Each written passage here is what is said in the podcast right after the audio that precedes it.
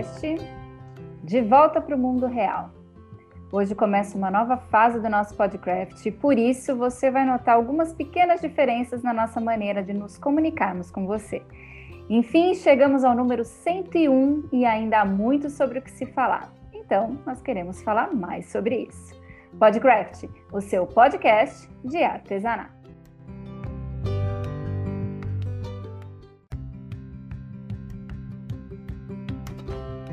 Olá, seja muito bem-vindo ao Podcraft, seu podcast de artesanato. Eu sou Faiga Silveira e hoje o tema do nosso bate-papo é De Volta para o Mundo Real. Eu e a minha parceira aqui do canal Craft, Beth Monta, estamos todas as semanas trazendo temas relevantes e apresentando conteúdo por meio desse podcast para que você esteja sempre informado sobre o que acontece no nosso mercado. Mas eu quero aproveitar esse espaço para o nosso jabazinho, para contar para vocês que o nosso foco no canal Craft sempre foi mantê-lo como um portal de notícias. Prova disso é o lançamento da publicação Canal Craft You, que trimestralmente trará notícias e conteúdo relevante para quem atua e investe nesse setor. Além disso, temos dedicado tempo e atenção ao Club Craft Brasil, lá no Clubhouse, onde temos esperado por vocês de segunda a quarta-feira, das 16 às 18 horas, na nossa Hora do Vício, em arroba Betmonta. Sendo que às quartas tem avaliação, dicas e orientações sobre produção fotográfica com a própria Betmonta, que é especialista no assunto, com mais de 30 anos de mercado, tendo passado pelas maiores editoras de revistas do nosso país. Na quinta, o nosso encontro é pela plataforma Zoom para a nossa hora da leitura e às sextas pelo Instagram na hora do vício em live, em arroba canalcraft oficial. Lembrando que você também pode ser um sócio assinante do Clube, do Clube Craft Brasil e para saber das condições e vantagens é só entrar em contato conosco pelas redes sociais do Canal Craft. É claro que nós mantemos máxima atenção ao nosso podcast, que sempre nos enche de alegria pelo privilégio que nos oferece ao conhecer mais de perto as pessoas e os temas que tanto movimentam o artesanato. E por falar nisso, hoje é diferente. Trazemos mudanças, mudanças que começaram no episódio anterior para abrir espaço para o que vamos fazer a partir de agora, que basicamente vai ser falar um pouco mais com vocês mas isso não nos impedirá de lhe trazer convidados, gente que pode contar o que está fazendo e como tem nos encantado com seu trabalho no mercado artesanal. O episódio de hoje, mais do que uma entrevista, temos aqui uma homenagem, um agradecimento a ele, o nosso número um, Marcelo Dargan, que foi quem estreou o nosso podcast e agora estreia conosco essa nova fase. Não é isso, Batmonta? Olá, muito bem-vindo todos, muito bem-vindo, senhor Marcelo Dargan nosso padre. Muito obrigado. Ai, Me sinto muito lisonjeado por esse convite, por todas essas palavras tão bonitas. Muito obrigado. Lindeza. Olha, para quem não sabe, ele é o meu amigo querido do coração, meu amor, minha paixão e nosso pezinho de coelho, né? Aqui no canal Craft, mais que isso, é um gênio do artesanato, uma personalidade inquestionável desse nosso mercado. Quem tem ele ao lado tem muita sorte, vamos deixar isso aqui bem registrado, e muito talento também. Nós sabemos das muito histórias. Obrigado que a gente pode contar e de tudo que a gente já viveu. Mas estamos aqui para fazer falar do que já passou, não. Isso daí a gente já fala sempre.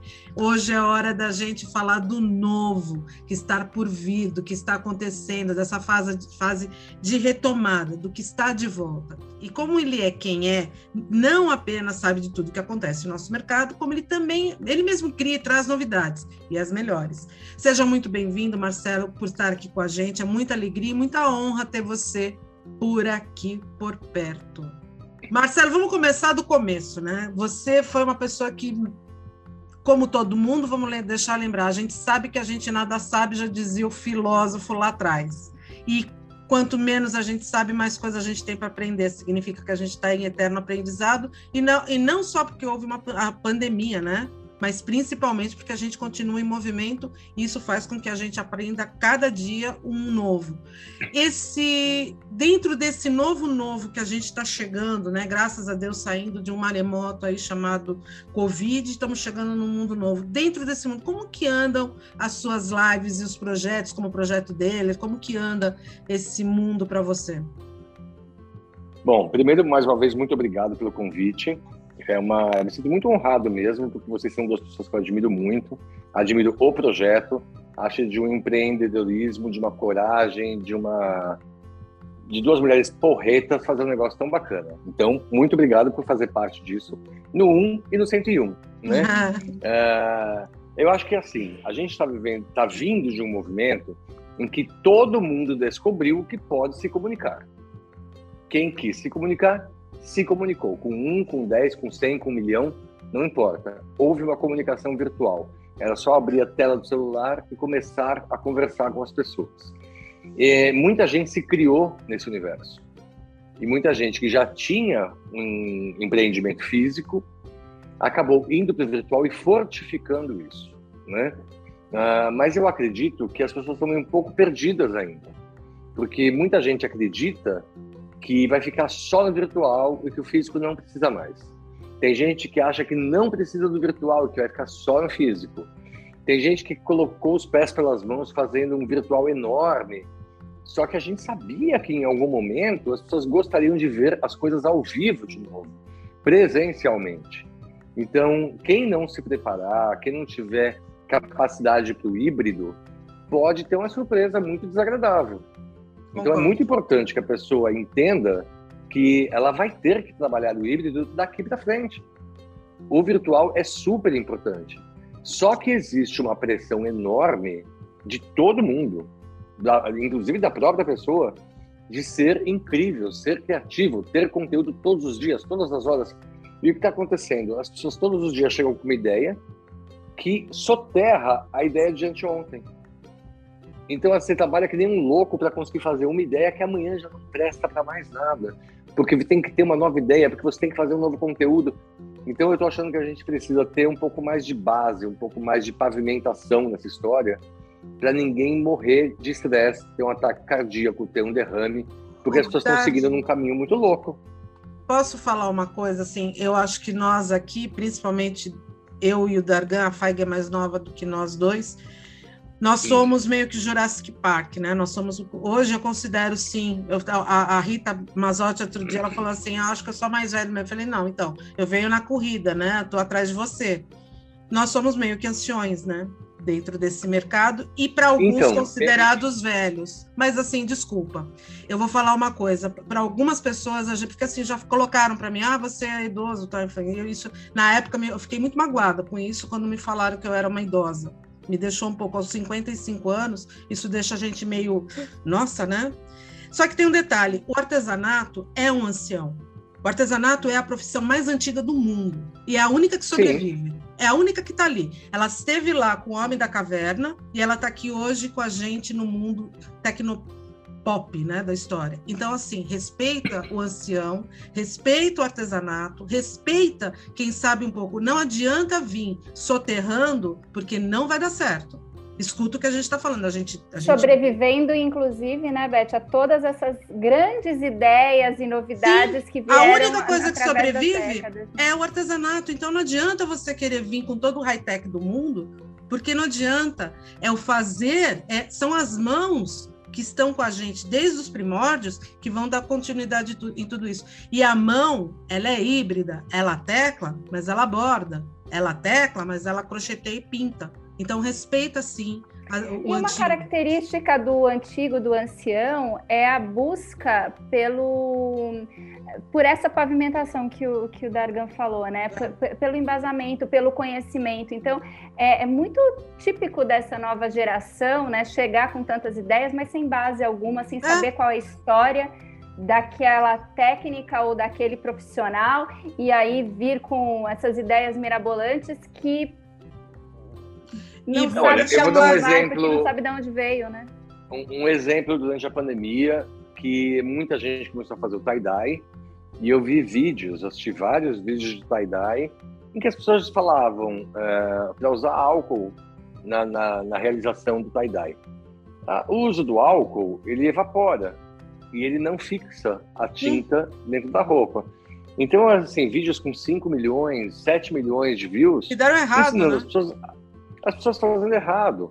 Uh, mas as pessoas fizeram, e aí depois, quando deu errado, ah, dane-se. Mas aquela pessoa que fez o vídeo, talvez hoje ela não esteja nem fazendo mais nada relacionado aos artes manuais.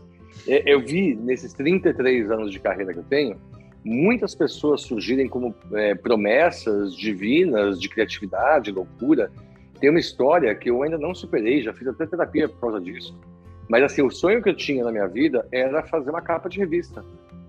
E aí eu fiz, a Beth Monta lembra bem, porque era para a revista que ela trabalhava na época, uma casinha do Papai Noel, que era a coisa mais linda do mundo, que era um cômodo, era, cada cômodo tinha o tamanho de uma caixa de sapato aproximadamente, e aí tinha o Papai Noel na sala descansando, a Mamãe Noel uhum. fazendo peru no forno, tinha os gnomos preparando os presentes para o Papai Noel levar, o quarto do Papai Noel, tudo bordado à mão com um ponto mínimo, uma peça que demorou quatro meses para ficar pronta, e eu fiz essa peça para que ela tivesse uh, no formato que ela poderia ser uma capa de revista. A intenção daquela peça, o trabalho todo, foi a minha vaidade de sair numa capa de revista. Quando a revista chegou na banca, a minha surpresa é que tinha três anjinhos de feltro, como você vê em qualquer revista japonesa, alemã, sem a menor criatividade, num fundo branco, e a minha casinha estava numa foto nem muito é, valorizando a, a, a, a, casinha, porque tinha um monte de coisa em volta, e aquela já tinha tanto detalhe, aquela foto, aquela, aquela casa, que aquele, aquela quantidade de coisas em volta acabou te dando atenção do que tinha dentro da casinha. E eu fiquei arrasado. Aí eu pergunto para você, qual era o nome da pessoa que fez aquela capa? Não existe mais, a pessoa sumiu. Então, assim, eu nunca fui capa de revista nenhuma, mas eu estou aqui ainda. Então, assim, eu vi muita gente ser capa de revista, ser destaque em programa de televisão e simplesmente desaparecer. Mas eu continuo aqui, continuo produzindo, continuo criando, continuo é, me renovando, porque eu acho que o segredo é você se renovar. Ai, tá. Existe uma, um ditado que eu acho maravilhoso. É, envelhecer é inevitável. Ficar velho é opcional. Sim. Então sim. você vai envelhecer, porque se você não envelhecer, a outra opção é péssima né? Uhum. Então eu prefiro envelhecer do que escolher a outra opção. E vamos Agora, deixar. Ficar velho, você se deixar enterrar vivo, é uma opção sua. Mas nem a Então pau. eu quero, eu quero estudar, eu quero aprender, eu quero ver coisas novas, eu quero trazer ideias novas. Hoje, no dia que a gente está gravando Até esse podcast... Até porque você é o tipo de cara a quem a gente recorre quando quer estudar, quando quer aprender, quando quer... Quer dizer, você tem que estar tá sempre atualizado, tem, tem que estar tá com o seu conhecimento sempre apurado, né, mano? Então, e é justamente... Eu acho isso, fundamental isso. Não significa que você... Quando a gente fala o, o híbrido, o híbrido ele é um sentido geral. Então, assim, é imprescindível que o novo se alie ao velho é, e, Sim, e esteja intermediado pelo mediano. A sapiência. Sim, porque... No velho, no que eu dito velho, no, vamos dizer, no tradicional, no, no histórico, no antigo, é que você vai buscar as referências do que vai ser feito hoje. Uh, o artesanato, ele é assim, que técnica vai ser inventada agora? Não existe muito mais técnica para ser inventada. O que vai ser? Volta a técnica do macramê. Vai ser adaptado. a técnica do biscuit. E ele vai se adaptando ah. a uma nova realidade, a uma nova leitura, a uma nova forma de comunicação, né? Uhum. Então você tem que se informar, sim, tem que ler, tem que estudar e tem que não se cobrar tanto. A gente tem um exemplo, a gente tem um exemplo muito clássico, por exemplo, o crochê é crochê, sei lá quantos anos. E de repente veio a gente ah, lá no Japão, eles entenderam que dava para fazer uns bichinhos de crochê fofinhos. E de repente surge uma variedade gigantesca de opções de, de modelagem em crochê, que são chamados amigurumis. E isso uhum. foi assim, na época que chegou, eu falei, nossa, olha que legal mesmo depois de tanto tempo, a gente vê uma técnica, tudo bem que no Japão ela não é tão nova assim, mas que chegou aqui para a gente, né, nessa, nesse boom de, de realidade, é, é sei lá, 5, 6, 7, 8 anos atrás, que começou a chegar. É, porque, é por aí, uns 10 anos, acredito. É, é mas, mas assim, essa... isso movimentou tanto o mercado Sim, que, virou que existem pessoas que só fazem amigurumi e que as empresas de fios desenvolveram fios mais macios para se fazer o amigurumi. Pior que isso, existe que... empresas que, vamos falar sério, a, a Círculo comprou o nome, a, a registrou ah, o nome é? amigurumi como, como dele, sim. É, o nome é marca registrada é, da, do produto tal. Então, assim, olha como é louco isso. Então, assim, é, é, importante a gente entender que mesmo as técnicas, então você tem uma técnica lá, seja ela qual for, tá? Do tie-dye ao amigurumi, ao patchwork, a costura criativa, sei lá, o, o que você quiser, não importa. Você pode transformar ela, você pode adaptar ela, você pode deixar ela com uma, um visual totalmente novo e moderno, né? Por exemplo, é, é, a gente está lendo lá no Clube do Livro agora o Girl Boss, que é um livro que conta a história da mulher que, que hoje é um dos maiores sites de compra dos Estados Unidos e a mulher vende, ela veio do brechó, vendendo brechó. Entendeu? É. Então, assim, é a gente ter uma sapiência de entender como que você alia as coisas e transforma um, dos maiores sites da, da, hoje de vendas do estado do e-commerce americano vende coisa antiga, né? Ou peças usadas, ou roupas usadas.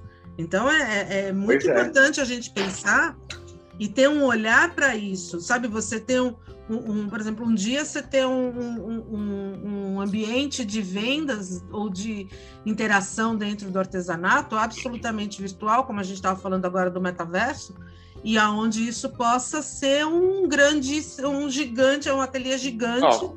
E por que não? Por né? exemplo, se eu pegar, uh, pegar o feltro e resolver fazer uma versão é, tipo, uma nova palavra, esvronging. Uhum. Estou esvrongueando. E aí uma pessoa vem e fala assim, ah, que legal, o que, é isso? Esvronging. A minha árvore de Natal é uma esvrong, olha lá. A gente vê a árvore de Natal do, do Dargan, é uma esvrong. Exato, eu estou esvrongueando. E aí, de repente, isso vira uma mania, e aí o feltro volta à moda de uma maneira esvrongueada. É. Então, por quê? A gente precisa usar. Então, por exemplo, upcycling. O que é o upcycling? É a mesma coisa que reaproveitamento de material, que reciclagem, que outros nomes tantos que se dão para poder ficar mais chique e as pessoas quererem fazer o reaproveitamento. Uhum. Né? O que já é feito há muito mu... tempo no mercado da moda, né? E que o artesanato está ah, aprendendo no... a usar, né? Ah, Exato. O crochê virou assim essa, esse, esse square de crochê. Eu fiquei olhando, o que, que é square, né? Na época, isso faz algum tempo já. A quadradinho do amor. Então, eu fiquei olhando para a cara da pessoa na hora, tipo assim, uai, do que, que você está falando, né? A hora que eu vi, eu falei, mas é isso que você está chamando de square? Né? Falei, gente. Então, mas de onde vem isso? De onde então, vem isso? Eu, eu conheço Europa, da minha bisavó fazendo, né? Então, então mas aí tem uma marca. Aí vamos ao Diabo Veste Prada, uhum. em que a Miranda explica para é. para Andrea que tudo tem um motivo. Então Sim. você pega, eu vi por exemplo ah, numa viagem que eu fiz uma mulher com uma bolsa de macramê de palha que era de uma marca super conceituada e que custava tipo 8 mil euros aquela bolsa. E a, a, a, palha que saía do final da finalização do macramê chegava quase no chão. Era um evento, a uhum. bolsa da mulher. E custava 8 mil euros ah, aquela bolsa. A gente viu uma agora semana passada, que essa daí a gente deu risada, eu confesso, que eu não lembro mais a nome, Balanciana, é isso? Balanciana? Não... Balenciaga. Essa daí. Balenciaga. Ah, eu nem conheço, gente, a marca. A cafona aqui, não sabe. Tem que conhecer, eu vi uma exposição dele. Vou te mandar umas fotos. É, eu vi uma exposição dessa marca num museu chamado Thyssen, em hum. Madrid, em que o cara ele, ele, montou a exposição com o quadro que inspirou o Balenciaga a fazer um, um estilo espanhol. Então tinha o vestido do Balenciaga e o quadro no qual ele se inspirou. Uhum. Então, Só que eu vou te contar uma coisa. A, a mulher, a, a, o, o, negócio era uma bolsa, tá? Uma bolsa é. pink, pink, é. De toalha. Toalha. Sabe toalha? Toalha. Toalha de banho, de tomar banho. Toalha. Era, que é um nada mais do que uma trouxinha, né? Com amarradinho assim, puxa. Sim. 24 mil reais. Parabéns pra ela. Não é maravilhoso isso? Então a gente entender, porque assim, eu, tô, eu, já tô falando assim, gente, pelo amor de Deus, sai correndo fazendo bolsa de toalha porque tá em alta. Né? Porque, porque... Não, e dá uma olhadinha nas bolsas de crochê Sim, que sim. a Prada desenvolveu. Sim, eu vi. Sensacionais. São maravilhosos. O poder da marca, né? E é. aí, cada vez mais estimular também o artesão a estar tá de olho nisso, tá de olho na história, estar tá de olho na moda, estar tá de olho em tudo que acontece, porque é dali que vai sair o universo de referências exato. e os novos produtos. No meu né? canal no YouTube, eu ensino a fazer algumas coisas, dou uma série de dicas, tento fazer vídeos curtos para as pessoas poderem assistir, mas eu estou sempre trazendo alguma informação do passado ou do futuro. E é importantíssimo então, a, a, gente ter essas referências, a, a, essas noções, da gente saber mesclar o que está acontecendo na passarela. Por exemplo, eu acho um absurdo o artesão não ter visto, por exemplo, São Paulo Fashion Week agora. Tem que ver, tem que acompanhar, mas, não interessa se você. Então, mas vai, vai, o que, que acontece? As pessoas acham que isso é frescura, porque a referência está ali Então é só ver, assim, por exemplo, hoje tem uma premiação X. Vai assistir a premiação, meu amor. Porque aquela roupa que a Lady Gaga vai usar é uma tendência do que a gente vai usar daqui a seis meses. Então aham. presta atenção nessas referências. Ah. Sabe? O, o vestido que ela tá usando, a joia que ela tá usando, tudo Todas isso são é uma manifestações total. culturais. aliás, né? vamos combinar que tá para estrear o filme da Gaga, que é o da. da o Já filme- estreou. Já estreou, então. Casa, de, casa do Gucci. Casa É Gucci. obrigação de todo mundo que mexe com qualquer coisa que tem que ir lá assistir esse filme. Do mesmo jeito que Então, tem deixa eu que explicar uma coisa. Eu já assisti o filme Hum. e para quem busca referência, pode ser um tiro no pé. Não é referência, é história, é, é repertório, é outra coisa. É você Então, entender Mas quem é é, o porque Gucci. ele não conta de moda, ele não fala de moda. Mas você vai saber um pouco do Gucci. É a mesma coisa que você vê o filme da, da Chanel, ou a série da Chanel. Você não vai aprender nada né, de tendência, mas você vai saber quem é. É isso que a gente precisa. É você ter autoridade sobre aquilo que você está fazendo. Porque se você faz bolsa, você tem a obrigação de saber quem é uma Gucci.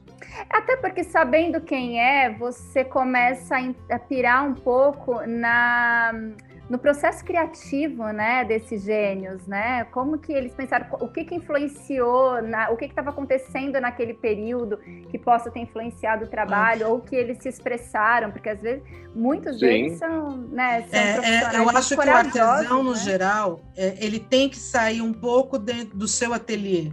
O, o, o- artesão, Sai em geral, muito. É, ele é muito Tem solitário, muito. tem que sair muito. Ele é muito solitário. O artesão é, uma- é um ser solitário que trabalha sozinho. Então, às vezes, ele fica tão imerso naquele mundo dele. E, e aca- isso acaba virando falta, falta de repertório, falta de, de, de interação com o todo. Então, quanto mais ele se der o, o direito de sair, de ver, de ir no cinema, de ir numa exposição, e a gente não está falando de gastar dinheiro, não, a gente está falando, às Não, vezes, não, pegar não. Um, um filme na TV que está passando, meu, que nem filme de Natal agora está tendo tonelada. Meu, para para assistir. É Cada Adoro. enfeite, eu também adoro. É cada enfeite de Natal que a gente vê nesses filminhos. Vezes, o filme é uma a história é uma Verdade, boba, é horrível. Mas É, a decoração. É péssimos. bonitinho, é bonitinho. Ah, mas a decoração é adoro. melhor de tudo, tá, gente? É o que vale a decoração. O que me- a única coisa que me incomoda nesses filmes de Natal é porque todos eles têm mais ou menos o mesmo enredo. Sim. O cara e a menina que vão se encontrar e ficar no final, né? né? É, Mas O que, a única coisa que me incomoda real é que todas as mulheres têm o mesmo cabelo enrolado naquele negócio lá que esquenta. E aí elas ficam todas. Babyliss. E aí fica aquela coisa, parece a, a, a Michelle, aquele, aquele judeu bem ortodoxo que tem aquele cachimbo do lado. E é, sempre tem essa mulher loira com esse cabelo enroladinho. E eu falo assim, mas o que é que elas gostam tanto desse cabelo, gente? É, mas então. a história, eu sempre acho a história fofa.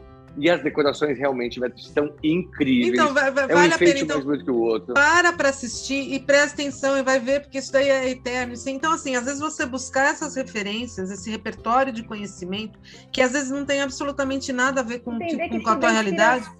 né? É, ela vem, Sim, com- sim. fica lá guardado, fica lá no, como se fosse uma cervinha na tua cabeça. Exato. Na hora que você Olha, precisa eu tava puxar. vendo outro dia, eu tava assistindo outro dia o Dane-se, da Dani Calabresa. Maravilhoso, adoro. E ela tava falando sobre alguma coisa de amor. E ela pegou um coração que tinha um monte de coisa amarrada no coração. Tinha bolinha, tinha pompom, tinha retalho. Era muito fofo o coração que ela tava, era uma almofadinha. Eu falei, vou fazer alguma coisa, porque isso me inspirou a fazer uma coisa.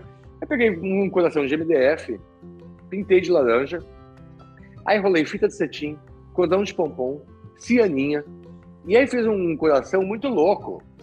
Aí eu falei assim, gente, que louco isso. Aí eu coloquei num nicho laranja, botou laranja sobre laranja sobre laranja. E aí no final ficou tão lindo, Imagina. eu não copiei. Eu me inspirei naquele coração porque eu não Sim. consegui referência. E olha que louco, porque eu fui procurar referência para poder dar o crédito da pessoa, né? Eu cheguei a ligar na produção do Dane-se para falar de onde tinha vindo aquele coração. Porque era importante que eu, eu falei assim, olha, eu, eu vi esse coração e me inspirei a fazer isso. Mas eu não, não consegui as referências, eles não tinham o nome da pessoa que eles pegaram Então, porque- porque olha que absurdo. E isso é tão triste, porque se fosse uma obra de de um designer, provavelmente saberia. Como é uma coisa Sim. artesanal, as pessoas. E aí volta a Exato. falar, é o artesão que tem que se dar valor. Vamos falar de uma coisa que a gente, a gente fala, né? que- Vamos falar de uma É. coisa importante. Vamos falar de artesão se dá valor? Vamos entrar no assunto do artesão se dando valor? Por isso, por isso, porque assim, primeiro ponto, quem começa dando valor para o artesão é o próprio artesão, Sim. que tem que se valorizar, mas sem se achar o the very best of the world, né? Uhum. Ele tem que saber o valor que ele tem. Mas é por isso que eu estou retomando o prêmio artesão do ano. Era onde a gente queria chegar. Chegou onde a gente queria, viu? Isso é sincronia. Conta tudo, não Conta tudo. Nada. Quero saber tudo. Então, eu é, criei o prêmio artesão do ano em 2006 a, a Beth sabe quem foi que deu esse nome para esse prêmio, porque foi ela que me alertou para isso. Você lembra disso, Beth? Não, você sabe que eu tenho memória péssima. Então, uh, eu fui no programa da é Ana. Eu fui no programa da Ana Maria Braga, no Mais Você, e aí a Ana me chamou de artesão do ano. Ah, é verdade. E aí a Beth me passou uma mensagem na hora, ela falou assim, nossa, o artesão do ano. Fui eu, eu falei, tá, gente? Isso é um nome. Né? Eu acho que eu devia ter menção especial nesse, nesse evento do Artesão do Ano. É bom, Dargan, já é bom, Dargan, que você acabou de falar para o cara não se sentir o the best of the world, né? E aí vem a ver. Tudo bem, retomemos. Eu tô me dando só o meu valor, gente. Só isso. Não, mas ela sempre teve, ela já entregou prêmio, ela fez parte da comissão jogadora, ela faz parte do prêmio, assim Eu não vou falar que eu não sou apresentadora de, de TV de alguns anos, você não me chamou, pronto, falei, já dou aqui o recado. Você sabe que eu reclamo disso, né? Eu reclamo. TV eu acho que apresentador de tipo TV. De... Ah, não sou apresentadora de TV, nunca você. Então nunca vou poder fazer? Pô, palhaçada. Então faz. Mas você já foi entregar prêmio, Betinho? Ah, mas eu posso falar por quê? Sabe por quê que eu fico doída? Que eu amo. E tudo que a gente ama, a gente assim, eu sou ciumenta, gente. Desculpa, dá licença. Eu só acho feio chamar minha atenção em público com todo mundo ouvindo. Eu não, eu, eu, falo mesmo, gente. Ah, não, aqui a gente tem que ser autêntica. Aí eu sou autêntica. Não, olha, desde o começo, Faiga. Desde o começo, eu sempre chamei para entregar o prêmio as pessoas importantes no mercado artesanal. Então, a Rita Paiva já entregou, Beth Monta já entregou, Malu Viana já entregou, a Carol Amiaki já entregou. Então, eu sempre trouxe pessoas que eram importantes para o meio do artesanato. E aquelas que não foram, não é porque não convidei, é porque não puderam ir ou porque não quiseram ir. Mas eu sempre convidei todo mundo desde o começo. Desde o programa mais pequenininho lá da emissora X até a Ana Maria Braga. Tanto que um ano foi o Fabrício Bataglin e no outro foi a... Ih, meu Deus, fugiu o nome dela agora. É, a Nádia, a Nádia, a, a Nádia Bock, que, é que era repórter, não é mais, lá do Mais Você, mas ela foi entregar também. Mas todas a, toda a imprensa sempre cobriu a entrega do prêmio. E eu comecei em 2006, a primeira entrega foi em 2007, no primeiro ano da Mega Artesanal. E uma coisa que é bacana, porque é o seguinte, a Rita me abriu as portas para fazer a entrega dentro da Mega Artesanal, e sem perceber, eu acabei levando toda a imprensa para dentro da Mega no primeiro dia dela. Porque eu convidei todas as apresentadoras e, logicamente, elas iam apresentar o prêmio, iam fazer a entrega do prêmio e acabaram fazendo matérias pela Mega Artesanal. E a emissora e foi muito... retaguarda também, né, das suas representantes. Exato, né? porque né? tem a vaidade da apresentadora que vai se apresentar e, logicamente, ela leva a emissora junto. E é maravilhoso isso, uhum. né? É, a vaidade no lado bom que eu tô falando, né? Sim, sim. Então, eu falei assim, ó, eu vou apresentar um prêmio, olha que legal. Então, vamos cobrir esse prêmio. Esse prêmio é dentro de uma feira, então vamos cobrir a feira também. Então, sem perceber, eu acabei levando a imprensa toda importante do mercado de artesanato no primeiro dia da Mega Artesanal. Isso rendeu matéria em todos os programas. E ano que foi? Só vamos colocar que ano que foi aqui a primeira, o primeiro artesanato? 2007. 2007, né? Eu lembro que a gente 2007. foi escolher. Eu lembro de que a gente fez a comissão julgadora, acho que foi lá na Casa da Arte, né? Que a gente fez a primeira hum. seleção. Não foi isso? Mas isso foi depois, bem depois. Foi depois? Porque a premiação eu... sempre foi é, voltada para o público. Então o público. Não, a premiação, votou, mas a gente tinha. As pessoas mandavam. Não, não, não, não. Não, não, não, não, não. A premiação sempre foi feita pelo público.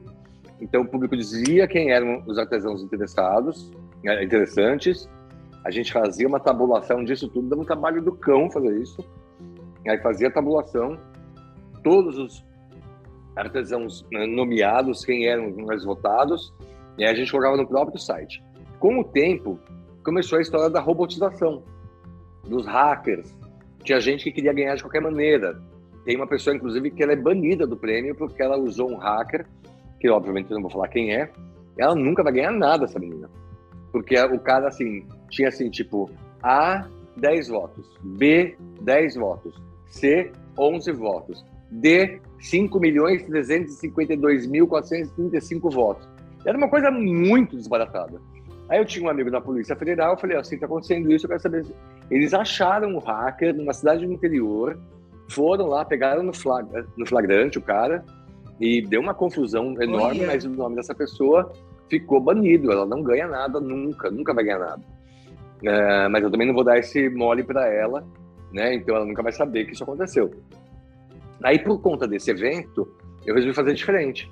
Aí eu chamei uma comissão julgadora que indicou os artesãos, e aí esses artesãos enviaram peças, a gente fez uma exposição lá na Casa da Arte. Ah, então eu lembro das... pessoas. É, isso já foi em 2010, acho. É, ou 2011, não lembro. É, Mas aí, assim, as pessoas foram, escolheram e a entrega foi feita dentro da, da Mega. No ano seguinte, eu fiz a exposição dentro da própria Mega. E aí é. as pessoas que estavam passeando Votava, né? lá e votavam. É, eu lembro. É, e assim sucessivamente eu fui fazendo dessa maneira, mudando a dinâmica, porque eu não tinha nenhum vínculo, o prêmio é meu, eu posso mudar a dinâmica quando eu quiser. A única coisa que eu faço questão que aconteça é que o prêmio seja idôneo, que ele não tenha nenhum tipo de saca sacanagem, de safadeza. O primeiro ano que a Cristina Botalo ganhou, que era muito minha amiga, o que eu ouvi de desaforo, ela ganhou porque ela é sua amiga, você beneficiou ela. Não, não tinha a menor necessidade de fazer isso. Eu não ia ficar mais amigo ou menos amigo dela por causa disso, né? Foi realmente votada, as pessoas realmente votaram nela. Tinham pessoas que se achavam, ah, tinham certeza que iam ganhar de cara. Nem em décimo lugar chegaram.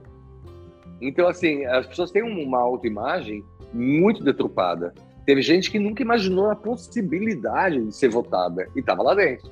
E tinha gente que tinha certeza que ia ganhar todos os anos e foi demorou anos para ganhar. Uhum. Então, assim, é o que acontece. É, a gente tem uma, uma, uma preocupação enorme de que o resultado seja absolutamente limpo, uhum. que realmente seja o que as pessoas acham, não que o fã-clube acha, mas o que as pessoas realmente acham. Eu acho que eu estou comprando um desafio muito grande, porque hoje a gente tem uma, por conta da rede social, uma, uma enormidade de artesãos novos que uhum. tem um grupo defensor enorme, né? É. Então eu acho que vou passar um perrengue aí pela frente. O marketing digital tô... ele transformou, né, alguns artesãos em personalidades, estrelas, né? Estrelas, Exato. É. A, a, Isso é perigoso, né, pra, muito, porque essas pessoas e não só isso, né? Se essas pessoas não souberem exatamente o que passo vai ser o próximo, elas podem sumir do mapa e isso uhum. pode ser um processo depressivo muito forte. Porque hoje ela tem lá uma multidão de gente que aplaude. E amanhã? O que, que você está fazendo pelo seu amanhã? Uhum. Ah, você fez uma brincadeira no De Volta para o Futuro. O teu futuro é hoje, não é mais amanhã. Uhum. Né? Então a pessoa precisa preocupar muito com qual vai ser o próximo. É, já chegamos, já e... chegamos a, 2000, a 2017, já passamos, né, gente? É 2017, né? O filme lá, o ano. Era eu acho dois, que é do... Não. 2020, né? Não, acho que é 2017. Não, é, eu, acho lembro, que... não lembro. É, enfim, mas enfim, de qualquer maneira, eu sei que já passou. Vamos lembrar disso, né? O futuro, o, é. de volta para o futuro já foi, a gente já está num futuro novo, né? Então a gente é tudo é muito rápido, é tudo muito ágil e a gente tem que estar tá muito, muito, muito antenado com tudo que está acontecendo. E já existe Sim. algum esqueleto, uma prévia do que vai acontecer, ou você só está na fase de planejamento? Então, é, só finalizando, a preocupação número um é ser limpo, ser liso, ser uma coisa absolutamente sem nenhum tipo de, de, de trambique, porque é muito importante que o, o povo seja ouvido. O segundo, a segunda preocupação é que não tenha um prêmio, a, a vai ganhar uma viagem para Sorocaba. Não é isso. A pessoa vai ganhar apenas o troféu. Ela vai ser considerada o artesão do ano daquele ano. E é, é isso. Não tem prêmio em dinheiro, não tem prêmio em material. Mas vai ter categoria ou que nem tinha Sim, antes? a categoria ela é formada, porque isso é muito bacana, porque assim, por exemplo, eu posso até te cantar algumas que eu acho que vão acontecer agora. Costura criativa, amigurumi, é... patchwork, scrapbooking. Ah. Então, patchwork, eu vou colocar. O que na verdade que eu queria era fazer é, corte e costura. Eu queria colocar ah. todo mundo no meio mesmo balaio. porque eu acho que existe uma arrogância muito grande. Me desculpem as patchworkeiras, mas eu acho que existe uma arrogância muito grande de que eu não faço costura, eu faço patchwork. E eu estou vendo essa mesma arrogância hoje nas costuras criativas. Eu não faço corte costura, não faço costura, eu faço costura criativa, porque a pessoa precisa desse título para valorizar o produto. Ah, e eu acho que uma pessoa que faz um como se não fosse bonito, a mesma base, né? É que assim, eu vejo, uma, eu vejo uma diferença no patchwork a partir do momento que você conta uma história, a hora que você tá, que nem, por exemplo, a, a gente viu a exposição da Cissa, a da Cissa não, como que é o nome dela? Maravilhosa. A dos anjos Cissa lá. Moura. É, que, é ela, mas não foi a Cissa Moura, foi, foi a, a Estela Nunes, é, que foi é. a curadora. E eu confesso para vocês, assim, a hora que eu entendi aquela obra que a, que a, que a Cissa que me explicou, eu realmente me emocionei, nível master, com aquela, com aquela com a exposição, o significado daquilo, e a hora que você entende o passo além do patchwork, aquilo lá era realmente uma, uma expressão artística que, meu, não deu para... Não, não veja bem, o Beth, é, então, assim, eu vejo eu, eu, eu valorizo eu valorizo muito o trabalho artístico e eu acho que todo trabalho, por mais simples que seja, ele é artístico. Eu acho que o valor da arte, ele não está no título que você vai dar para aquilo, mas sim no que a pessoa traz de história mas dentro teve, daquele processo. Eu vou te colocar assim, o que aconteceu comigo? Eu tinha visto ali, era uma exposição de anjos. Eu juro para você que enquanto eu vi e eu, que foi o que eu tinha lido, né? Coisa de anjo. E eu olhei e falei assim, nossa, que anjos bonitos. E fiquei na boa, tá? Dentro desse conceito. É um trabalho de corte e costura muito bonito representando anjos. Ponto. Hum. A hora que ela me contou a história de cada um, do porquê de cada anjo dali, que tem a ver, tinha a ver com a pandemia. Então, mas aí, aí, mexeu comigo com, com a parte respeito. de arte. E aí isso da, e aí é o passo da é a linha tênue que a gente divide a, a, o artesanato do, do, do, simbolismo de uma obra tal, é justamente aí. Porque realmente então, cada é coisa tá, daquela eu, não, eu não é... faço essa diferença. Ah, então, eu não eu... faço essa diferença. Primeiro porque 99% da população não vai ter acesso a essa informação da história de cada anjo, né? Como, por exemplo, é a pessoa no, olha no uma, prêmio uma não é, não é uma exposição, né? É, são, é o exato, trabalho exato. da unicidade A, a ideia é valorizar o artesão, conhecido uhum. ou não uhum. né? É uma pessoa que tem um trabalho de ética, de criatividade, um trabalho de benemerência, um trabalho de criatividade acima de tudo. E eu acho que esse vai ser o mais difícil, o de criatividade, porque ah, as pessoas sim. se baseiam tanto num trabalho do outro. Né? Então, por exemplo, se a pessoa faz um anjo inédito em que ela criou cada pedacinho, seja ele de corte e costura, de retalho, de patchwork, de costura criativa, de upcycling, seja lá do que for, qual que seja, qualquer que seja o título, ele tem um valor visual e um valor de acabamento e um valor criativo, essa pessoa merece participar. Uhum. Mas sempre lembrando, porque assim, o cara vê a bandeirinha do Volpe e fala que é isso, festa junina? Por quê? Porque não tem noção, não tem informação sobre quem é o Volpe. O cara chama lá a escultura do Vitor Brecheret, lá no Ibirapuera, de ver se não empurra, porque ele não conhece quem é o Vitor Brecheret, a semana de 22, é, a gente o que significa aquela problema de educação do país. Exato. Né? Falta falar o repertório, né? Falta, é. falta de repertório. Exato. Eu tenho certeza. Tem estímulo, né? Eu tenho certeza que essa história do anjo vai me emocionar tanto quanto te emocionou. Uhum. Mas infelizmente eu não tive essa explicação.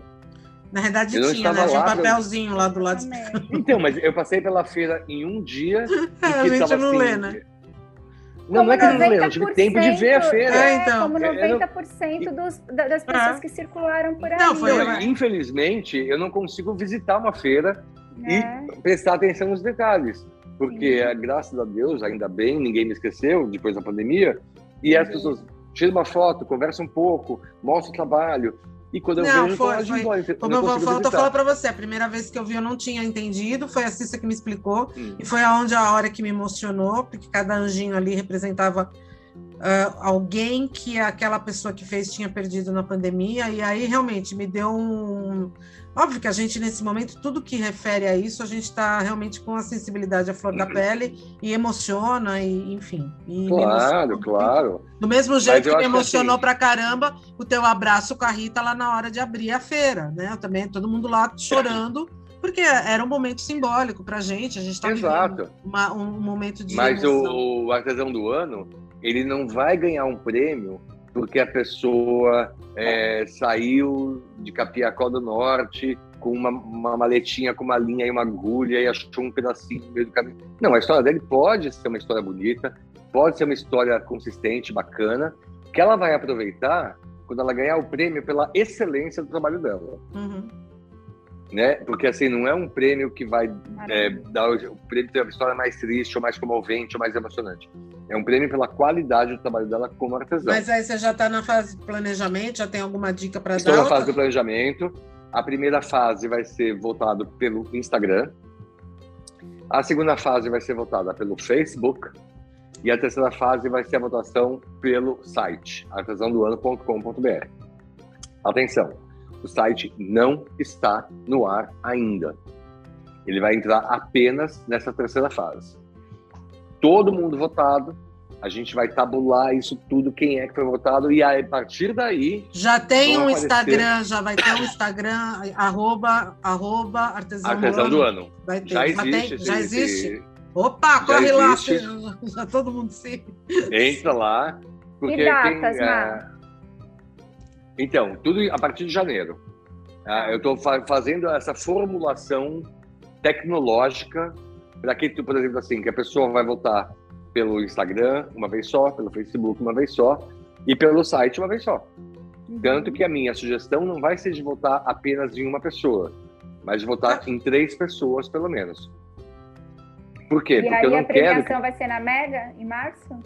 Então, a premiação vai ser. Aí, isso é um detalhe. Primeiro, como estará a pandemia naquele momento? Como estará essa nova variante? Né? É, será que poderemos nos reunir naquele período? Então, o que eu quero fazer é uma, uma entrega é, bacana, com as pessoas muito bem vestidas, com apresentadores ilustres, obviamente, para poder valorizar o artesão que vai receber esse prêmio. E vai ser no pré-mega, durante a mega ou no pós-mega. Tá, deixa eu te falar uma é deixa eu te perguntar uma coisa, Marcela, que muito prática, né? Porque a gente pergunte, pergunte, pergunte. Nós somos uma é. empresa, Canal Craft da licença, Com, né? É. Nós queremos patro patrocinar o Marcelo Dargan, o artesão do é. ano. Como que a gente faz? Como que vai ser para Entre gente... em contato comigo pelo próprio Instagram, que é mais fácil a comunicação, né? Mas as mensagens mandam uma mensagem também. Então tá bom. Então empresas se liguem, entrem em contato, porque o prêmio artesão do ano é show de bola. e tem um detalhe importante, viu? Eu vou procurar todas as empresas relacionadas ao mercado artesanal. Então a gente tem na linha de fios, por exemplo, a Círculo, a Coates Corrente, a Euroroma, que mais que tem da linha de, de fios, que eu não lembro agora todos. Mas tem muita gente de fios que são incríveis. Pinguim. Uh, pinguim. E que todos os patrocínios são bem-vindos, porque eu não vou privilegiar uma empresa. Porque, assim, vamos dizer, que Beth Monta faz amigurumi com os fios da Círculo. E aí a Coach Corrente é a única patrocinadora de fios. Uh, eu não quero que seja uma coisa constrangedora, uhum. nem para a Coach Corrente, que é a única patrocinadora de fios, e nem para círculos. E na realidade a gente entender que não é, as empresas precisam sim patrocinar, porque na realidade sim. é aquilo que a gente fala, a empresa que, que é, é que faz produtos artesanais, que para o artesanato, que cria os insumos, elas só existem porque existem artesãos. Então, isso é muito importante exatamente, a empresa exatamente. entender que ela tem que valorizar. É a primeira que tem que valorizar o artesão é a empresa. Porque todo o salário. Exato. Eu queria muito. Eu queria muito que houvesse um novo pensamento empresarial a respeito uhum. do artesão, né? E que Nós houvesse também. um pensamento Nós mais também. profissional dos artesãos também, porque assim é muito comum, uh, por exemplo, uma empresa me procurar querendo trabalhar comigo em parceria. Uhum. Eu falei, a única parceria que eu entendo é a seguinte: eu divulgo a sua marca, eu crio peças que as pessoas vão querer usar o seu produto e você me paga por isso, uhum. em dinheiro. Uhum né? Uh, ah, não, mas eu vou te mandar um kit de produtos. Não preciso. Se eu precisar de produto, eu vou na casa da arte, a Carol me dá todos os materiais que eu preciso. Uhum. Entendeu? Então, assim, uh, falei da Casa da Arte, porque tenho uma amizade com a turma da Casa não, da Arte anos. esse né? conceito de prostituição da parceria, né? Que a gente não sabe muito bem como é que nasceu, mas que foi se acomodando e parece que É, e lei, o, né? o problema ser. não é a empresa oferecer. É o artesão aceitar. É, é. Então, durante é, na realidade, é a síndrome exemplo, de vira-lata do, do, artesão não se valorizar, é. do, do, artesão não entender o seu valor. Só que volta a falar, a gente repete isso daqui: o artesão carrega toda uma indústria e todo uma, um comércio, um mercado. Sim. É o artesão Agora, que veja bem. Não é para a empresa ficar escrava do artesão. Não. E também não é para o artesão se achar dono da empresa. Não, é para trabalhar em conjunto. Exato. Então, assim, se eu fiz um trabalho que vai divulgar a empresa e que ela vai vender um produto, eu tenho valor por isso. E é isso que o artesão precisa entender. Não achar que ele é a Celine Dion, mas também não se colocar, ah, me dá uma linhazinha que eu vou trabalhar. É, aconteceu uma história muito triste na Mega Artesanal, em que eu estava conversando com uma artesã que estava trabalhando o dia inteiro, sem parada, e aí teve um horário e falei, menina, vamos comer. Aí ela falou assim: não, não vou comer. Eu falei: como não vai comer isso aí? Já faz um tempão. E eu olhava, eu estava no stand e havia trabalhando em outro. Aí eu falei: não, tá na hora de comer, você não tem horário de, de, de folga? Não, não tenho. Aí eu chamei a pessoa do stand que eu conhecia e falei assim: escuta, ela não vai comer essa menina? Aí eu falei assim: não, ela pode ser a hora que ela quiser. Ela está aqui em parceria. Eu, eu dou material para ela e ela, ela, Não, ela, eu dou espaço para ela divulgar o trabalho dela. Ela fica aqui o tempo que ela quiser. Eu falei, você não tá pagando nada para ela? Ele falou, não. Eu falei, nem comida e transporte? Não. Aí eu cheguei para ela, fui conversar com ela mais de perto. Ela estava com um bafo de onça.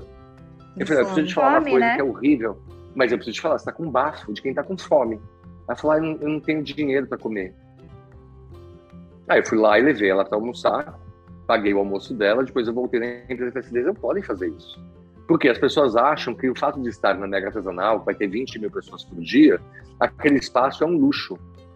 Mas ele só vai ser um luxo se tiver um profissional de qualidade que esteja sendo respeitado e ganhando para trabalhar.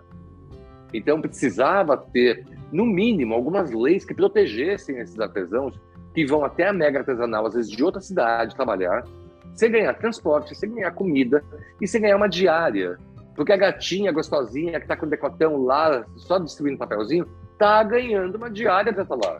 Uhum. E o artesão precisa receber pelo trabalho. Não adianta você me dar uma caixa de produtos. Eu não vou pagar as minhas contas com essa caixa de produtos. E essa empresa precisa ter. Então, ah, aí não consigo é, pulverizar o meu produto. Não, você pode mandar o seu produto para várias pessoas usarem. Mas você precisa ter um time de pessoas que use o seu produto, o produto e ganhe por isso. Uhum. E tenha um, salário, um, um cachê, uma, uma verba para poder trabalhar. Porque é aquela pessoa que vai colocar o seu produto na mão dos outros. Ela é a ponte mais importante. Assim, e eu, eu não trabalho dessa maneira. Eu fui procurar essa semana, inclusive, por duas empresas. Uma para fazer editorial em Instagram, publicação em stories e feed em troca de material. Eu falei, não, eu não faço nem por dinheiro, quanto mais por material. eu, eu não faço publi dentro do meu Instagram. Eu divulgo as empresas que já trabalham comigo no YouTube e nos eventos que eu faço. Então, na verdade, a minha rede social acaba sendo só um bônus para eles, mas não é uma coisa cobrada. Eu só divulgo ali o que eu uso de verdade, o material que eu realmente acredito. Mas porque essas empresas também já trabalham comigo na, nos presenciais ou nos, no, no, meu canal no YouTube. Agora, uh, e outra queria que eu trabalhasse na Mega Artesanal, seis dias, uma aula por dia, uh, de uma hora, em troca de material. Eu falei, querido, desculpa, meu supermercado eu pago em dinheiro, eu não pago em X. É. Né? Ah, mas aí eu te dou um cupom. Não, eu não sou loja para vender o seu cupom, querido. Entendeu? Eu não, é não vejo erro nenhum. Não, e além do que, aí você acaba. Essa história de você vender por cupom e ter a, a tua comissão, você ainda assume uma, uma, uma postura de vendedor. Né? Exato. E não remunerado. Então, assim, eu te dou 10%. Uhum. Oi, peraí, mas eu tô te vendendo o teu produto.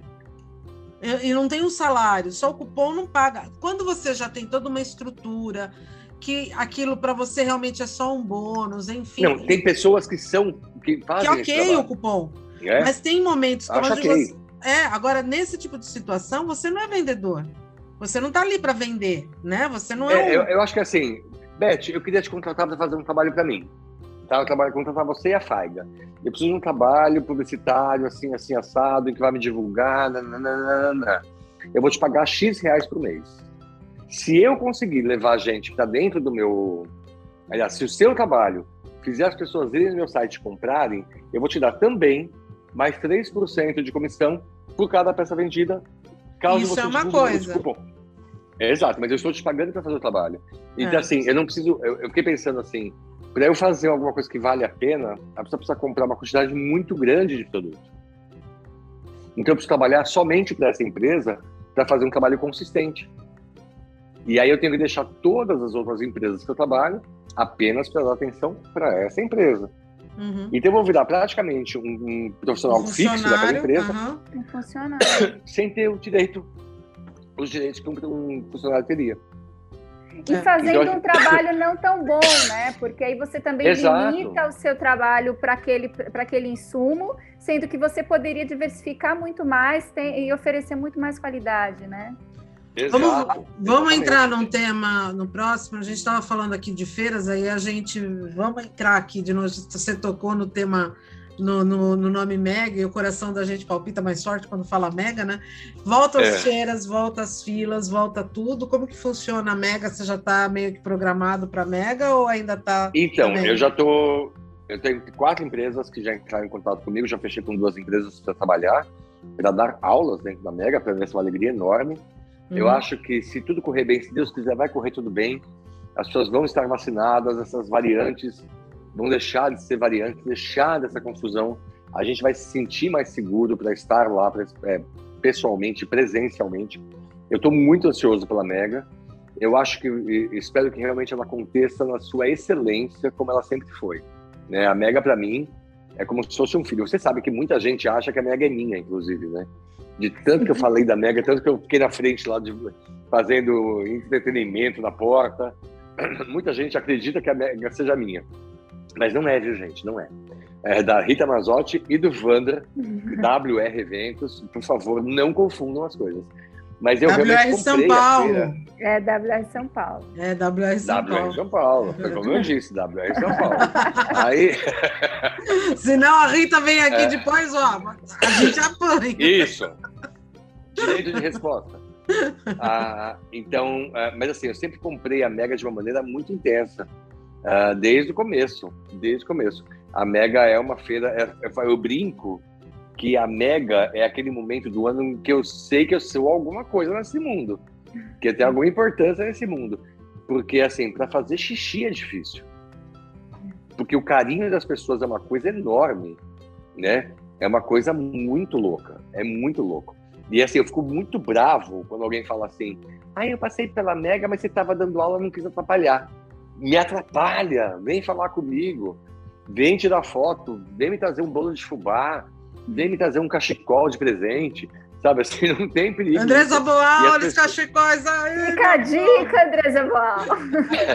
não, eu tenho já três dela, né?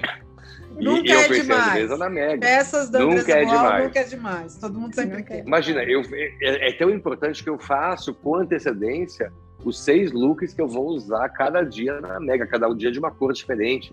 Porque eu quero que as pessoas me vejam bonito, cheiroso, limpinho, gostoso, com cabelo cortado, sabe? Por quê? Porque é um momento de encontro maravilhoso. E as pessoas são extremamente amorosas comigo. Eu tive em Juiz de Fora um ano para fazer um curso e eu provei pela primeira vez o frango no quiabo. Hum. E aí é eu brinquei com as pessoas que eu queria morar dentro de uma panela de frango com quiabo. De tão bom que era aquilo. Isso foi X, no momento X da vida. Voltei para São Paulo, fui fazer evento em outro lugar, né? né, né. No ano seguinte teve a mega artesanal.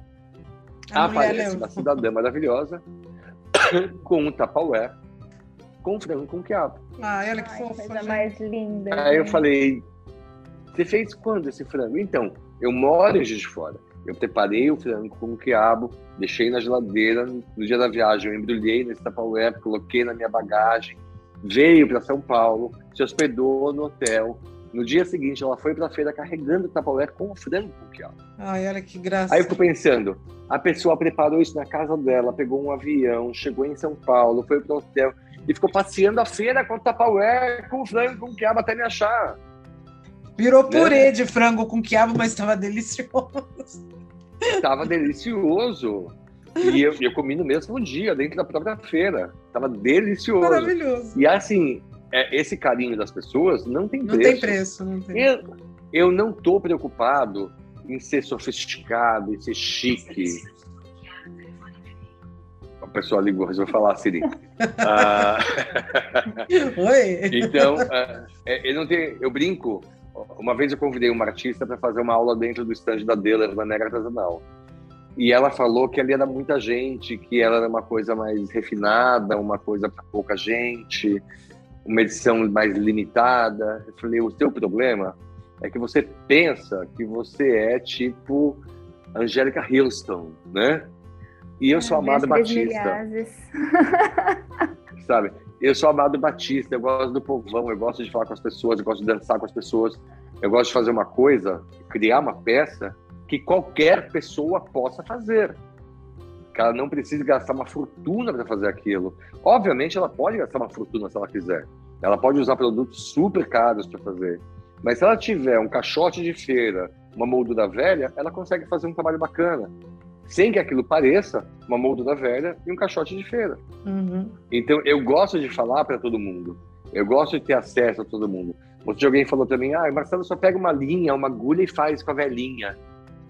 Ah, tá tudo bem, quer falar que eu faço com a velhinha? Pode falar com a velhinha. Eu falo com a velhinha, falo com o velhão, falo com a mocinha.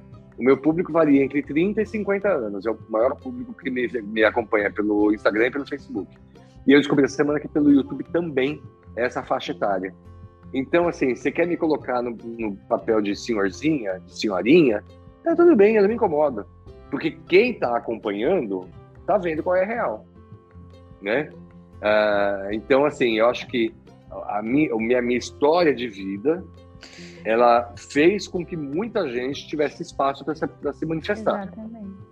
Né? Então, se hoje tem os homens na televisão fazendo sucesso, é porque precisou ir um homem pela primeira vez. Esse cara fui eu.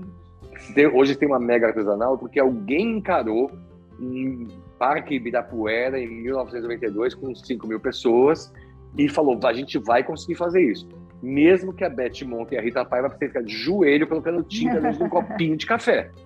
Né, Ai, meu Deus, que eu não esquece mais. Olha aqui, é tanta coisa para lembrar. Marcelo, eu quero deixar aqui claro, porque assim, hum. como você mesmo disse, a gente se acompanha há muito tempo, a gente tem uma carreira praticamente hum. paralela em termos de tempo, né, de idade, e eu sim, acompanhei sim, toda sim. a evolução do teu, da tua situação, da pessoa que você é e a pessoa que você abriu ser para o mercado, é, abrindo um, uma bandeira e faz parte, sim, importante de todo esse movimento de respeito que nós temos a obrigação de ter com o LGBTQI+, tá? Então, assim, eu quero deixar muito claro e agradecer publicamente aqui você por fazer isso pelo artesanato, por abrir essas portas para o artesanato, para desmistificar, que eu acho que isso é importantíssimo, porque sim, a gente, as pessoas têm um preconceito muito arcaico em relação a isso, só que com o teu movimento de, de, de,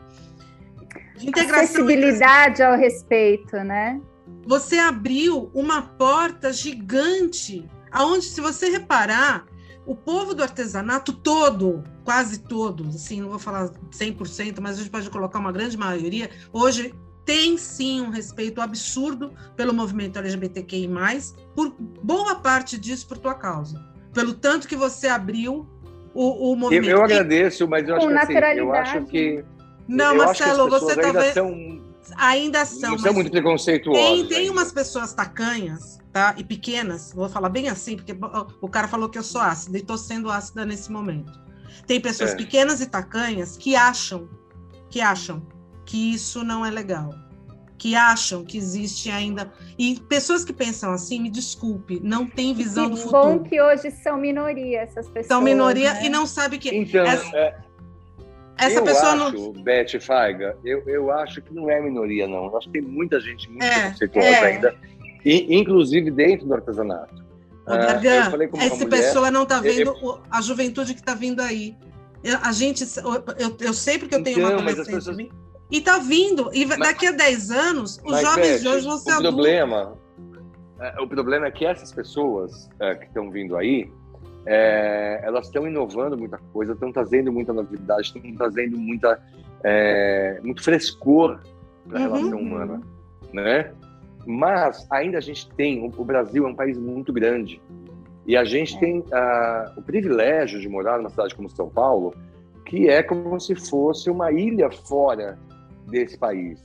Então, quando você vai lá para o meio do norte, do nordeste, no sul do país, você encontra sociedades muito tradicionalistas e muito apegadas ainda a pensamentos muito conservadores. É, o que é muito triste, porque eu acho que tudo isso é falta de informação. Sim, é falta, mas, mas eu acho que está mudando. É, é, é, isso que eu estou falando. Eu, não, tá... eu acho que a mudança vai vir, né, não é para Maria Clara, não é a Maria Clara que vai ver a mudança. Eu acho que é a neta da Maria Clara que vai ver a mudança disso. É a sua bisneta que vai ver isso, entendeu? Porque, assim, é, eu postei uma foto há, há pouco tempo, há um mês exatamente, é, quando eu comemorei um, um mês, três meses de namoro, eu coloquei uma foto da minha mão com a mão do meu namorado dadas. Uma foto simples, duas mãos dadas, apenas isso. Eu não coloquei texto nenhum, eu não escrevi absolutamente nada. Foi uma das minhas fotos mais curtidas, uma das fotos mais comentadas e uma das campeãs de mensagens inbox. Metade falando que legal, parabéns, que bacana. Eu não escrevi nada, ninguém sabia o que era aquilo. E a outra metade é, perguntando sobre isso e um ataque leve, porque as pessoas são muito gentis comigo de qualquer maneira, né? Uhum. Elas são muito gentis. É, eu não sou uma pessoa que sofre ataque de hater ou super ofensivo, não tem isso. Muito raramente. Mas eu perdi 200 seguidores nesse dia. Porque as pessoas se incomodaram com aquilo, eram apenas duas mãos dadas. Podia então, mas eu ainda acho, pai, posso falar, avô, eu ainda acho essas 200 pessoas que saíram pequenas. Desculpa, mas aí é uma visão minha. E assim, não, não, não se desmereça, que senão eu vou ficar brava. Não se desmereça. Não, não, você fez um baita movimento. Você fez um baita movimento e sinta-se muito orgulhoso por isso. E quem te. Não, olha só, velho, eu agradeço muito. Não. Eu agradeço muito. Mas, por exemplo, a, mesmo a senhora falar comigo, e aí ela falou assim também: eu acho muito triste descobrir que você é homossexual. Ah, toma. Aí eu falei assim: por que, que você fica triste com isso? Ela falou: não, porque eu tenho uma imagem muito positiva de você e isso sujou a sua imagem. Eu falei: eu pedi para você ser homossexual comigo? Ela falou: não. Qual é a sua idade? Ela falou: 65 anos. Eu falei: você consegue trabalhar normalmente? Você tem um emprego? Não, não tenho. Eu faço artesanato porque eu não consigo mais nenhum emprego. Eu falei: porque você é vítima de preconceito por ser mulher e por ser uma mulher de 65 anos de idade. Ela falou, ah, o preconceito é horroroso. Eu falei, é exatamente o que você está agindo comigo, com preconceito. Aí ela falou assim, nossa, eu não tinha pensado nesse ponto de vista. Exato. Eu falei, eu não estou pedindo para você fazer parte da minha vida. Eu estou apenas expondo a minha forma de amar. São duas mãos, a minha mão e a do meu namorado, dadas em união. Por que, que o amor te incomoda? Como Aí ela não respondeu. Né? Ela não respondeu ela me respondeu no dia seguinte pedindo desculpas, dizendo que ela estava muito equivocada no pensamento dela, que o, o, meu amor e o amor de mais ninguém a incomodavam, porque ela acreditava que o amor salvaria o mundo, mas que ela só percebeu isso quando eu mostrei para ela que ela era vítima de preconceito. Uhum. Então, se você exige respeito, se você exige é, o não preconceito, você não pode ser preconceituoso. Você não pode desrespeitar o outro. Então, uma pessoa que é vítima de preconceito por conta X, ela não pode rir ou atacar alguém que tem uma outra coisa que também pode ser vítima de preconceito. Uhum. Então, Concordo antes de você exigir respeito, respeite. Uhum. Antes de você chorar o seu preconceito que você sofre, não seja preconceituoso com o outro. Uhum. Quando eu estou com o meu namorado, eu não estou pedindo para ninguém fazer parte disso. É apenas a minha maneira de amar. É a hum. minha orientação. Eu sou desse jeito desde criança. E, a, e, você vai ser do jeito que você é, a Faiga vai ser, qualquer outro ouvinte que esteja aqui, é do jeito que veio ao mundo. Seja uhum. homem, mulher, é, isso, é isso, não, não, isso não importa. não importa. A gente tem que. E eu, eu, assim, volto a falar, Marcelo, e eu acho que e a gente está abrindo, a gente nunca entra em assuntos tão polêmicos assim, aqui, a gente está começando agora, enfim. mas eu acho importante a gente colocar assim a importância que você foi, que você é, para que esse movimento aconteça dentro do artesanato. E se as pessoas, por exemplo, isso que você contou dessa senhora, nem que seja tal, o de ensinar o respeito, né, é, de abrir a mente, é né, muito importante e tem que ser muito valorizado. Mesmo porque você está falando assim, ah, de repente a tua bisneta vai sofrer é, vai, vai, vai, vai viver os benefícios disso, mas graças a Deus que a gente tem uma perspectiva da minha bisneta poder sim, sim, sim, viver, viver isso que a gente está fazendo agora. Então, assim, eu, eu acho que é, é exagero que... da tua parte, tá? Porque a gente viu, há 30 anos atrás, a gente não estaria tendo essa conversa nem sonho. Há 20 anos, muito também Verdade. não. Há 10 anos, não. talvez, e hoje a gente está conversando aqui. A gente pudesse falar de uma maneira mais suave é. sobre então, isso. Então, assim, eu acredito muito que em 10 anos a gente vai estar realmente sob uma bandeira de paz. Eu tenho muita, muito, muito fé nisso, muita fé. Eu acredito nisso, eu sou otimista. A gente, antes de conversar com você, né, nem, nem tinha falado ainda sobre entrar nesse assunto, a gente estava tendo uma conversa sobre isso hoje à tarde aqui. É e falando sobre como essa geração está vindo mais pura no amar o, outro ser humano, independentemente de opção, de orientação, né? Como as pessoas estão amando pessoas cada vez mais, né? E a gente quer mais isso. Eu, eu quero acreditar muito nisso, eu quero realmente acreditar muito nisso, mas o meu ideal de sociedade é uma sociedade em que a gente não precise falar sobre isso. Sim, porque é normal. Porque é, normalizado é, isso. Exatamente. É, é, e, e, que, é e que veja bem, o cara que é gay e é super afetado, super feminino, não vai ser um incômodo para ninguém. Imagina. Uhum. E que essa pessoa que é super afeminada não precise usar disso para fazer graça ou para se sobressair como se fosse um bobo da corte. Uhum. Entendeu? Porque assim, a pessoa é o que ela é e que ela não precisa ficar se expondo e, e se e trazendo gracejo porque a gente não é bobo da corte, a gente não é stand-upper para ficar fazendo graça para os outros rirem, né? Então, o meu mundo ideal é que a gente não tenha que os negros se explicarem, buscarem respeito, que as pessoas possam ter o corpo que elas quiserem, magros, gordos, médios, altos, baixos, e que a gente não precise ter, principalmente, instituições beneficentes, porque não vai ter ninguém com fome, não vai ter ninguém com frio, não vai ter ninguém doente, não vai ter ninguém precisando de um hospital público para sobreviver. Então, a, o meu ideal de, de, sociedade é que a gente possa viver em paz, quem está doente que possa se cuidar, quem é, quer ser gay que seja gay, que, que não precisa explicar isso, não precisa dar explicação da própria vida, né? Eu, eu cada vez mais vejo. Eu acredito que isso vai acontecer. Sim. Eu tenho fé. Eu, eu torço por isso muito, acredito muito nisso e quero, é, queria poder ver isso. Eu vejo os meus sobrinhos a maneira que eles lidam com isso é uma maneira muito natural. Mas muito natural. Então, isso é a normalização do ser humano no respeito de você ser quem você é.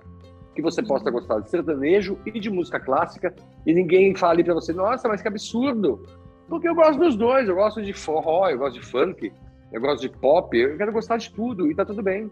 E ninguém achar estranho. É, mas é isso mesmo, você tem direito a fazer tudo qualquer coisa, enfim, ninguém tem, tem nada a ver com isso, né? De... Não, nada a ver com é. isso. Marcelo, meu querido, que bom, Oi, que Elizabeth. bom, que é delícia a gente poder entrar nesse novo formato com você. Eu estou muito feliz da gente poder ter esse, esse palco para a gente poder é, expor aquilo que a gente sente, expor aquilo que a gente acha. A gente já contou muita história do artesanato, são 100 episódios contando histórias do artesanato. Eu acredito hoje que nós tenhamos o maior acervo, acervo de histórias que já foi montado. São 100 episódios ininterruptos falando um pouco da história do artesanato nesses últimos anos. E hoje a gente dá um passo seguinte, onde a gente leva, traz à tona a conversa sobre o artesanato, trazer o artesanato para o palco para ser exposto, conversado e compartilhado com todo mundo. E juro para você, eu estou feliz e emocionada de estar com você aqui em mais esse essa nova etapa. Isso só prova que nós, anciões do artesanato, estamos nos renovando, estamos entrando por um novo momento e que momento delicioso. Muito obrigada e fica assim aqui todo o meu carinho para você. É, eu que agradeço. E olha, uma coisa importante. Uh, eu quero muito buscar um lugar em que as pessoas sejam as referências, porque elas têm história para contar, mas elas não precisem de rótulos, nem de Tiranossauro Rex, nem de anciãos, nem de sábios, nem, apenas sejam pessoas que começaram a história. Porque um dia a gente vai sair dessa vida. E outras pessoas estarão aqui contando a história, que também um dia vão sair. Então a vida é um ciclo, né? O que eu aprendi, eu tento passar o máximo possível para as pessoas. Vou cometer muitos erros ainda, porque a gente vive para errar e a gente mais erra do que acerta. Graças a Deus. E, mas quando a gente acerta, é sempre muito incrível. E permita-se o erro. Não se convença do elogio. Aceite a crítica e vá ser feliz. O que é que te faz feliz? É isso que é o importante. O qual é o objetivo que vai te levar à felicidade e vai em busca dele. É dinheiro, então vai em busca do dinheiro. É fama, vai em busca da fama.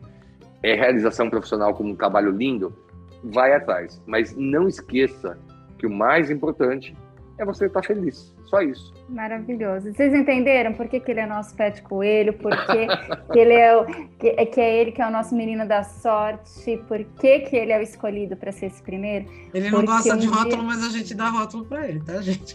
É, porque um dia a gente começou aqui para contar histórias de artesanato e hoje a gente está mostrando que todo artesão ele tem história.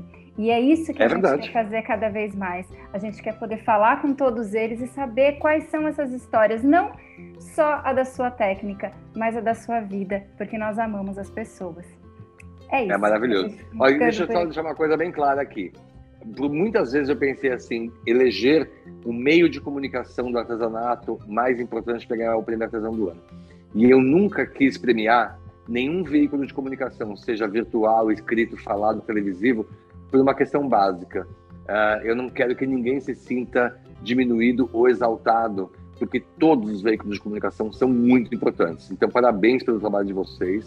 Uh, vocês não vão participar do prêmio porque vocês são veículos de comunicação, mas vocês estarão lá entregando prêmios. Os prêmios um dos prêmios pode ter certeza disso, tá? Ah, então, muito obrigado e parabéns mil vezes por essa iniciativa, porque vocês são duas mulheres muito porreta. Amém. vamos estar lá com todo Ai, prazer. Gente, vou até comprar roupa nova. Pode é comprar. Isso, que vai, vai, ser de gala. É isso aí. A gente vai ficando por aqui. Eu só queria dizer que se você gostou dessa nossa conversa, que continue acompanhando as novidades aqui do canal Craft, falando desse assunto que a gente ama, que é o artesanato, e dizer que a gente se vê na próxima semana aqui no Podcraft, o seu podcast yes. de artesanato.